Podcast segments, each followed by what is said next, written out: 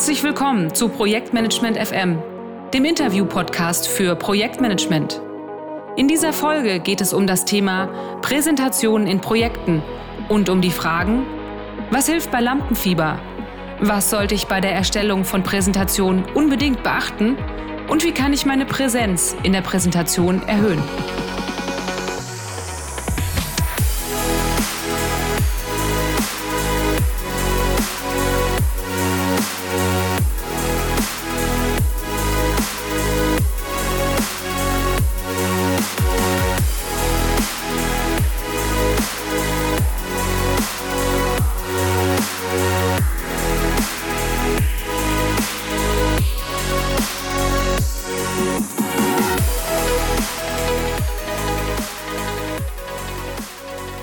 Gast der heutigen Folge ist Jan Döring. Jan ist seit über sieben Jahren Moderator für öffentliche und private Sender. Er wird für Events, Messen und Roundtable gebucht und ist Gründer des Moderatorenwerks, das angehende Moderatoren ausbildet. Super, dass du da bist. Herzlich willkommen, Jan Döring. Hallo, ich freue mich auch hier zu sein. Jan, Präsentationen sind allgegenwärtig in Projekten. Man muss zum Beispiel regelmäßig den Status des Projekts dem Management mitteilen.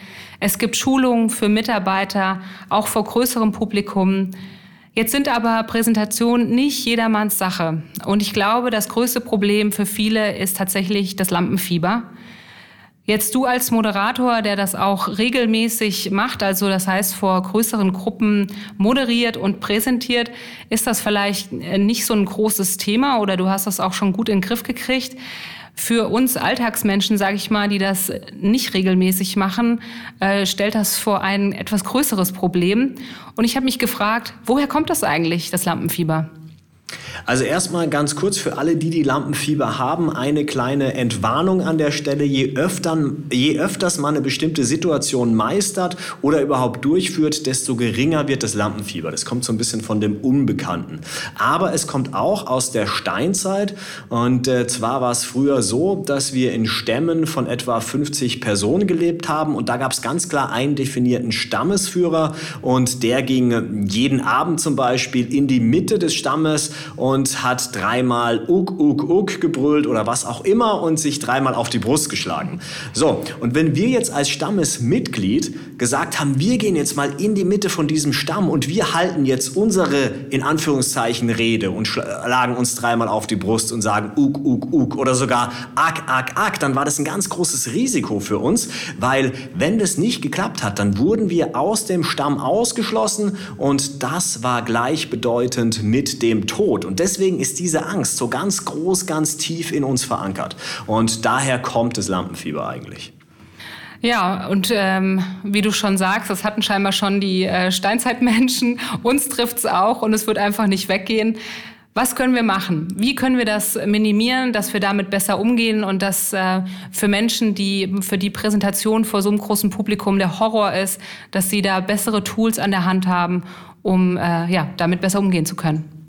Also wenn man mal aus einer biochemischen Perspektive auf die ganze Geschichte blickt, dann haben wir ganz, ganz viele verschiedene Stresshormone, die ausgeschüttet werden, unter anderem Adrenalin, Cortisol und noch viele, viele mehr. Und äh, wenn wir was dagegen tun wollen, ist es ganz einfach. Wir gehen einfach einen Kilometer laufen und dann gehen die Stresshormone danach nach unten, weil dann wurden die alle abgebaut. Ja, super, nur den Kilometer haben wir nicht immer vor Ort.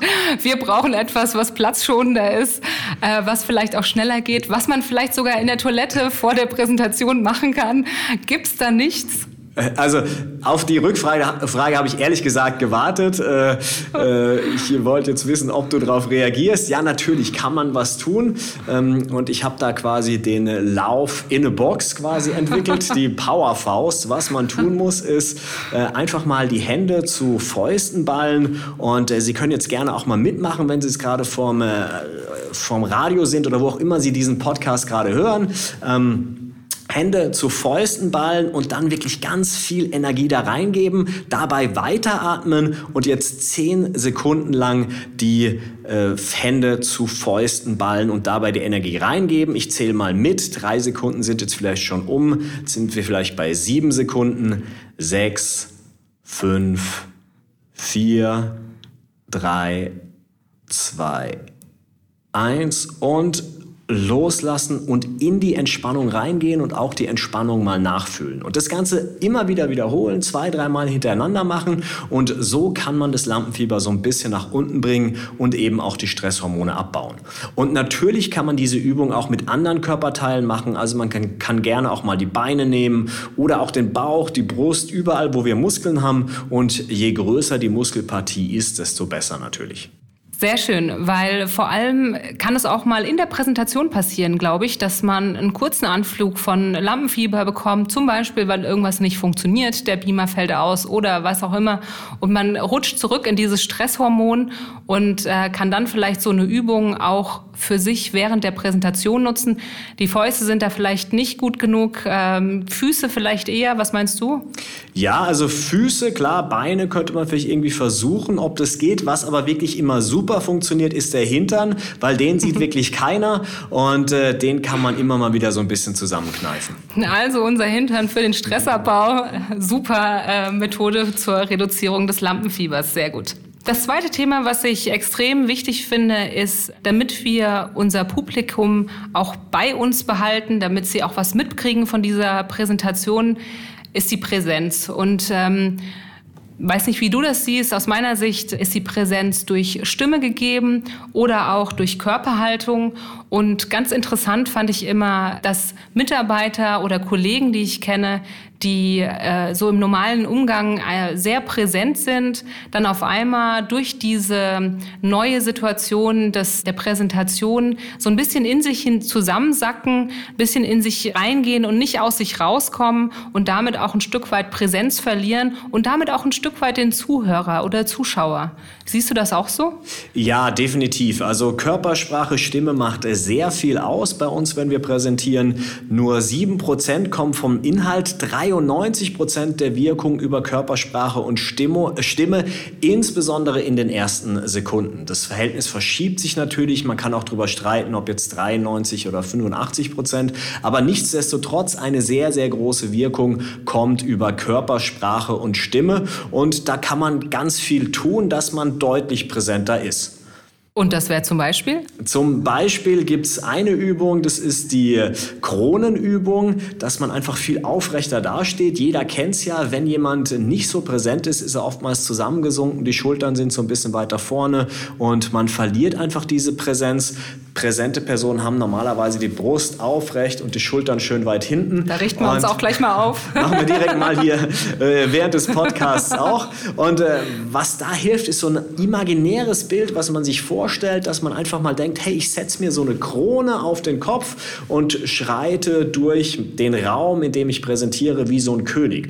Und dann präsentiert man gleich ganz anders, man steht ganz anders da. Und ein zweites Bild, was hilft, ist äh, die sogenannte Wurzelübung. Das heißt, wir stellen uns vor, wie aus unseren Füßen Wurzeln in den Boden reinwachsen und dadurch haben wir eine sehr gute Verankerung mit dem Boden und dadurch tippeln wir zum Beispiel nicht mehr so, nicht mehr so schnell her äh, in dem Raum. Und was natürlich auch wichtig ist, ist, dass wir uns vorstellen, dass diese Wurzeln mit uns mitgehen, wenn wir uns im Raum bewegen. Das heißt, durch diese Übung kriegen wir auch eine gewisse Körperspannung, aber dadurch auch gleichzeitig interessanterweise eine Entspannung und Gelassenheit hin. Wie sieht's aus mit der Stimme? Also ich kenne es von mir selbst. Wenn ich präsentiere, habe ich das Gefühl, die Stimme rutscht ein Stück nach oben. Ich versuche sie immer krampfhaft unten zu halten. Ähm, gibt es überhaupt sowas wie eine optimale Stimmlage? Und wenn ja, ähm, wie findet man die? Ja, also die optimale Stimmlage gibt es definitiv und jeder, der jetzt wahrscheinlich gerade zuhört, kennt es wahrscheinlich, wenn man eine Präsentation miterlebt, bei der jemand die ganze Zeit ganz weit oben und ganz aufgeregt spricht, dann wird es auf Dauer sehr, sehr anstrengend und sehr schwer zuzuhören und für die Person auch sehr anstrengend. Das heißt also, da ist jemand definitiv zu hoch. Bei mir war es früher so, als ich angefangen habe, Radio zu machen, da habe ich erstmal ganz tief gesprochen. Also, hallo, herzlich willkommen, hier ist Jan Döring von Horaz. Und das war natürlich auch nicht gut. Mein Stimmtrainer kam dann zu mir und hat gesagt, hey Jan, du hast ja eigentlich eine wirklich schöne Stimme, also komm mal, komm mal in deine optimale Stimmlage und das ist die Indifferenzlage. Und in dieser Lage, da klingt unsere Stimme optimal und die Lage kann man ganz einfach rausfinden, einfach indem man sich mal vorstellt, man äh, telefoniert, man hat also einen imaginären Telefonhörer in der Hand und die Person am anderen Ende, die spricht und spricht und spricht. Weiß ich nicht, die Schwiegermutter oder sonst irgendjemanden, den man kennt, der einfach ein bisschen nervt und immer nur über sich selbst redet, Monologe hält. Und wir bestätigen diesen jemanden mit einem mhm, mhm, mhm. Und diese Lage, und man hört es auch bei mir, ich bin jetzt auch zwei Halbtöne tiefer vielleicht, die ist die optimale Stimmlage. Und in der Stimmlage klingen wir am besten. Aber auch ganz wichtig, wir sprechen nicht nur permanent in dieser Stimmlage, sondern wir variieren. Wir gehen mal nach oben, mal nach unten, ähm, damit das Ganze schön modelliert ist und nicht total monoton, dass es sehr, sehr schön klingt wie ein Nachrichtensprecher, aber auf Dauer auch ziemlich ermüdend wird. Also da wirklich äh, was tun, dass man ein bisschen moduliert auch, aber diese Stimmlage als Grundstimmlage nutzen. Und es hat, habe ich jetzt gerade gemerkt, sogar noch einen zweiten Vorteil. Als du das vorgemacht hast, habe ich es für mich mitgemacht und dieses mhm, mm mhm hat auch etwas sehr Beruhigendes, ähm, was einen vielleicht auch auf diese Präsentation dann nochmal einstimmt und äh, vorbereitet. Genau, also das kann dann auch so ein bisschen beruhigen. Ne? Ähm, das kann man immer locker machen, nochmal für sich im Stillen, bevor es dann wirklich losgeht mit der Präsentation. Super. Ja, ein weiteres Thema finde ich ganz wichtig, die Vorbereitung. Zum einen inhaltlich, ähm, wer ist meine Zielgruppe, für wen präsentiere ich eigentlich und auf der anderen Seite, wie trage ich das vor? Vielleicht ein, zwei Mal äh, üben, die Präsentation. Bei mir ist es so, oder wenn ich das äh, vergleiche zum Beispiel äh, mit einer Kollegin, die ähm, völlig anders tickt als ich. Ich äh, äh, bereite mich immer 110 Prozent vor, äh, spreche die Präsentation vielleicht x-mal mir selber vor, äh, bevor ich dann das Gefühl habe, dass sie sitzt und lerne auch tatsächlich die ersten drei oder vier Sätze auswendig, um wieder meinem Lampenfieber etwas entgegenzuwirken. Sie macht das ganz anders. Sie, ähm, ja, sie bereitet sich vielleicht ein Drittel der Zeit vor von meiner. Am Ende ist das Ergebnis gleich oder äh, ja, gleich, gleichwertig, sage ich mal. Würdest du auch sagen, dass es vom Typ abhängig ist oder gibt es da eine Faustregel, an die man sich halten kann von der Vorbereitungszeit? Also grundsätzlich sage ich natürlich, wenn man gut mit der Vorbereitung fährt, so wie man sie macht, dann auf jeden Fall auch so beibehalten, weil es funktioniert ja. Und jeder muss da für sich so ein bisschen den Weg finden, wie er es am besten macht. Wovon ich aber komplett abrate, ist Dinge komplett auswendig zu lernen, gerade bei so längeren Präsentationen. Bei einer Moderation, die vielleicht eine Minute oder 1,30 geht, da funktioniert es vielleicht noch, weil der Moderator in der Regel ja auch geschult ist, bei einer Präsentation, die aber wirklich über eine lange Zeit geht, da wird es sehr ermüdend, wenn es wirklich komplett auswendig gelernt ist. Und gerade jetzt am Wochenende, da habe ich so eine Präsentation miterlebt, wo jemand wirklich den kompletten Text sich aufgeschrieben hat, auswendig gelernt hat, dann immer wieder ablesen musste, sich immer wieder verheddert hat und die Betonungen haben dann nicht gestimmt. Also sowas vermeiden, weil wenn wir normal frei sprechen, dann sitzen automatisch die Betonungen richtig, dann klingt das Ganze gut und lebendig und dann können wir demjenigen auch gut folgen. Und es ist ja auch so, wenn wir im Alltag miteinander kommunizieren, dann sind wir ja auch gut verständlich, weil wir können das ja. Wir haben ja, weiß ich nicht, 30, 40, 50 Jahre lang jeden Tag gesprochen, da haben wir schon gute Erfahrungen drin. Ne? Mm. Das also, heißt, ach so, sorry, ja, wollte ich nicht unterbrechen. Genau, also das heißt im Endeffekt, wenn ich mich auf eine Präsentation vorbereite, dann überlege ich mir eben so, was sind die wichtigsten Dinge, die ich sagen will. Und dazu mache ich mir entweder, wenn es komplett frei ist, einfach nur ein Stichwort auf einen Zettel zum Beispiel, der aber nebendran liegt. Das mache ich dann in der Regel immer komplett frei. Oder aber ich mache auf der Präsentation zum Beispiel ein großes Bild und dieses Bild verkörpert dann, was ich dazu sagen will. Und das sind dann meistens aber auch 10, 15, 20 Sätze, die ich dann zu diesem einen Bild sage.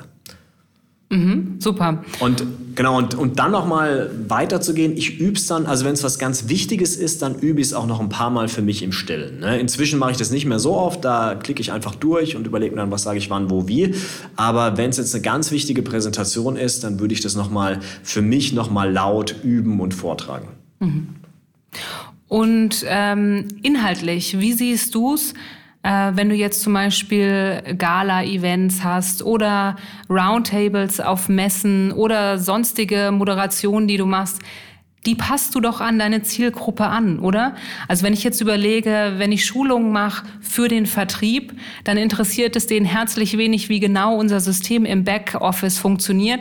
Der will wissen, was hat es für Auswirkungen für den Kunden. Und wenn ich ihm was vom System erzähle, dann schalten die alle komplett ab. Das heißt, Zielgruppenanalyse wichtig, oder? Definitiv. Also ich würde es nicht direkt unbedingt Zielgruppenanalyse nennen. Also klar, da kann man sich schon auch noch ein bisschen tiefer einsteigen, aber zumindest sich mal Gedanken zu machen, wer sitzt da überhaupt vorne dran. Ich habe früher ein Kinderformat moderiert. Wenn ich das heutzutage machen würde vor Erwachsenen äh, in der Ansprechhaltung, würde es nicht funktionieren. Genauso, ich habe auch beim Jugendsender gearbeitet, würde auch nicht funktionieren. Man muss da immer wirklich genau schauen, wer sitzt da vor mir, wie wollen die, dass ich mit denen spreche, was ist denen wichtig, was haben die für ein Vorwissen und sich da wirklich Gedanken zu machen und sich wirklich mal reinzuversetzen, was ist demjenigen denn wichtig und dann ist man meistens schon auf einem guten Dampfer oder auf einem guten Trichter, dass man weiß, wie man die Präsentation gut aufbauen kann. Bei dem Thema fand ich auch sehr interessant auf deiner Webseite.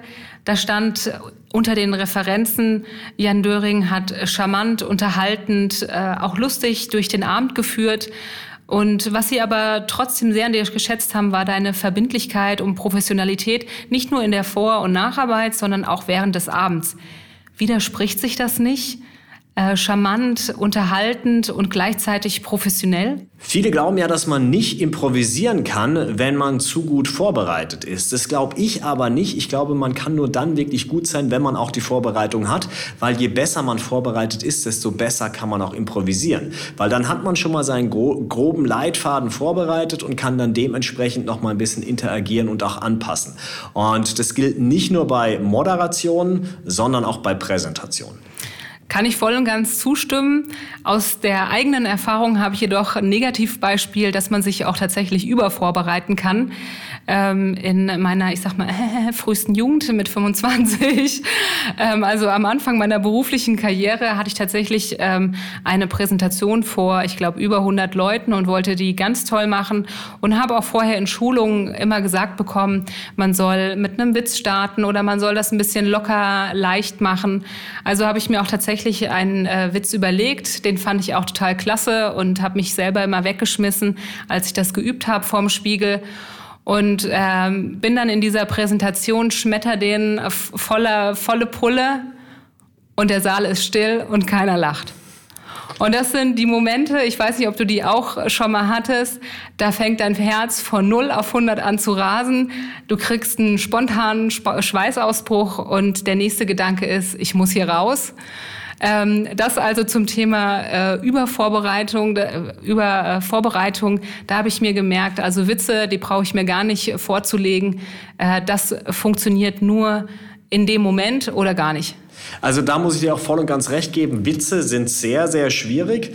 Würde ich gerade als Anfänger nicht unbedingt machen, zumindest keine vorbereiteten Witze. Wenn sie dann währenddessen funktionieren, super, weil dann kann man schön spontan sein und auch zeigen, dass man spontan ist. Aber oftmals ist es eben so, wenn man einen Witz vorbereitet hat, dass der dann oftmals nicht mehr so authentisch und locker kommt, weil man selbst ja gerade relativ unlocker ist. Ne? Natürlich, wenn es klappt, super, dann hat man ganz viele Pluspunkte beim Publikum gesammelt. Aber es kann halt auch daneben gehen. So. Ja, habe ich am eigenen Leib erlebt, äh, muss ich nicht nochmal haben. Wie sieht's aus bei Unfällen? Also, was machst du, wenn irgendwas nicht funktioniert? Der Beamer fällt aus, das Mikro funktioniert nicht, das geht vielleicht während einer Moderation kaputt. Ähm, sprichst du es an oder übergehst du es? Also dafür habe ich auch den Präsentationsnotfallkoffer entwickelt und äh, grundsätzlich, was der beinhaltet, der Notfallkoffer, ist eigentlich vom Grundprinzip sehr, sehr einfach. Wenn ein Fehler passiert oder wenn was nicht so läuft, wie es geht, dann gibt es zwei Möglichkeiten. Entweder komplett drüber hinweggehen oder aber ansprechen. Wenn man aber komplett drüber hinweggeht, dann bleiben die Zuschauer oder Zuhörer gedanklich dran hängen und deswegen ist meine Empfehlung in 95 Prozent der Fälle immer ansprechen ansprechen. Also einfach sagen, was los war, einfach kurz sagen, oh, Entschuldigung, da hatte ich gerade kurz einen Hänger oh Entschuldigung, die Technik funktioniert gerade nicht, wir lösen, wir arbeiten an einer Lösung und dann weitermachen. Weil dann weiß jeder, okay, ähm, das ist angesprochen worden, das ist hier sehr transparent und fair und jeder fühlt sich gut aufgehoben und dann ist man meistens auch viel zufriedener, es kommt viel sympathischer rüber und was auch ein Vorteil ist, es ist gedanklich abgehakt. Man kann sich wieder auf die Inhalte danach konzentrieren. Ansonsten bleibt man gedanklich daran hängen. Für einen selbst und das Publikum, ne? Beide bleiben gedanklich bei diesem Fleck auf der Bluse oder was auch immer man hat. Ähm, und ansonsten ist es dann wirklich angesprochen und fertig. Exakt, ganz genau. Und zum Thema Fleck auf der Bluse oder generell Flecken, ich würde immer empfehlen, bei ganz großen Geschichten noch eine Zweitgarderobe mitzunehmen. Mir ist es nämlich auch schon passiert, ich hatte eine Moderation, in der Mittagspause ist mir die Salat Salatsauce komplett auf das Hemd drauf und dann musste der Praktikant nochmal ins äh, Hotelzimmer fahren und mir ein neues Hemd holen und es war alles eine Riesenaufregung, dass wir es noch hinbekommen haben. Hätte man sich sparen können, können, wenn ich noch ein zweites Hemd dabei gehabt hätte. Aber wirklich nur für ganz große Präsentationen. Also jetzt vielleicht so ein kleines Projektmeeting im Projektmanagement, wo zehn Leute da sind, kann man kurz sagen, Entschuldigung, äh, ist mir vorhin ein bisschen Salat draufgekleckert äh, passiert und man legt einfach los. Super. Und das äh, letzte Thema, was ich noch ähm, auf der Agenda habe und was ich auch sehr wichtig finde, ist, wie voll baller ich meine Projektfolien? Äh, es ist, glaube ich, immer wieder ein Spannungsgrad. Jeder hat da seine eigene Meinung zu. Ähm, aus dem Business oder in dem Bereich, in dem ich arbeite, tendiert man eher dazu, die voll zu packen bis zum geht nicht mehr. Ich weiß, äh, viele ähm, haben eher die Tendenz, mit wenig Information zu arbeiten. Wie siehst du das?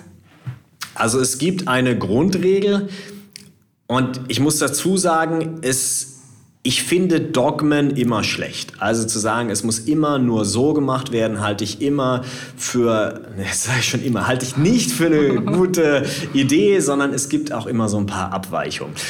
Trotzdem, von der Tendenz her habe ich erlebt, dass viele ihre Folien viel zu sehr vollballern. Gerade an der Uni, da lernt man das eben so, dass sie wirklich einfach nur Text draufknallen auf die Folien bis zum geht nicht mehr. Und was dann passiert ist, ist, dass der Referent spricht und während er spricht, sieht man, dass die Folie gewechselt ist. Es kommt ganz viel Information, ganz viel Text. Man liest diesen Text und ist gedanklich nicht mehr beim Referenten. Und eigentlich geht es ja darum, was der Referent eigentlich sagt. Das heißt, das wollen wir, wollen wir verstehen. Und deswegen ist meine Empfehlung gerade für wichtige Präsentationen, wo was schön präsentiert werden muss, am besten Folien machen, wo einfach nur ein ganz großes Bild zu sehen ist und vielleicht noch ein, zwei äh, ja, Zeilen Text noch mit dazu, die das Ganze unterstützen. Und sonst spricht man da am besten frei drüber.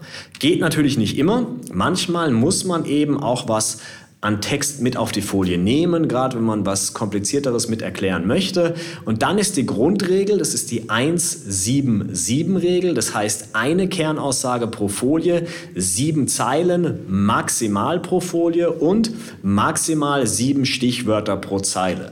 So, und das sollte wirklich die absolute Maximalinformation sein, die auf so einer Folie drauf ist. Besser ist natürlich weniger Stichwörter, weniger Zeilen, dann kann das Publikum viel besser folgen. Und da auch so ein bisschen drauf achten, kann ich zum Beispiel mit Farben für Unterscheidungen sorgen, dass das Auge gut geführt wird und so weiter und so fort. Und dann hat man schon viel, viel schönere Folien. Ja, super, herzlichen Dank. Wenn jetzt die Zuhörer sich vertieft mit dem Thema nochmal auseinandersetzen möchten, bietest du da Seminare oder ähnliches an? Also es ist bei mir so, eigentlich bilde ich ja Moderatoren aus, also wirklich, wenn man Videos moderieren will, wenn man Konferenzen moderieren will. Aber ich habe auch, und das so ein bisschen unter der Hand, Präsentationstrainings. Die sind auf meiner Webseite gar nicht gelistet, aber wer mir eine Mail schickt an jan.moderatorenwerk.de, dem antworte ich gerne. Da kann man schauen, ob ich ein Inhouse-Seminar mache. Und es kann auch sein, dass ich in den nächsten Monaten ein offenes Seminar zum Thema Präsentation rausbringe bringe. Ja, und wer Jan Döring äh, buchen möchte, der kann auch schauen unter www.jandöring.de oder unter www.moderatorenwerk.de, wer sich für Moderationsausbildungen interessiert. Herzlichen Dank, Jan. Super, dass das geklappt hat und für die vielen praktischen Tipps. Wunderbar, sehr gerne. Hat mir Spaß gemacht.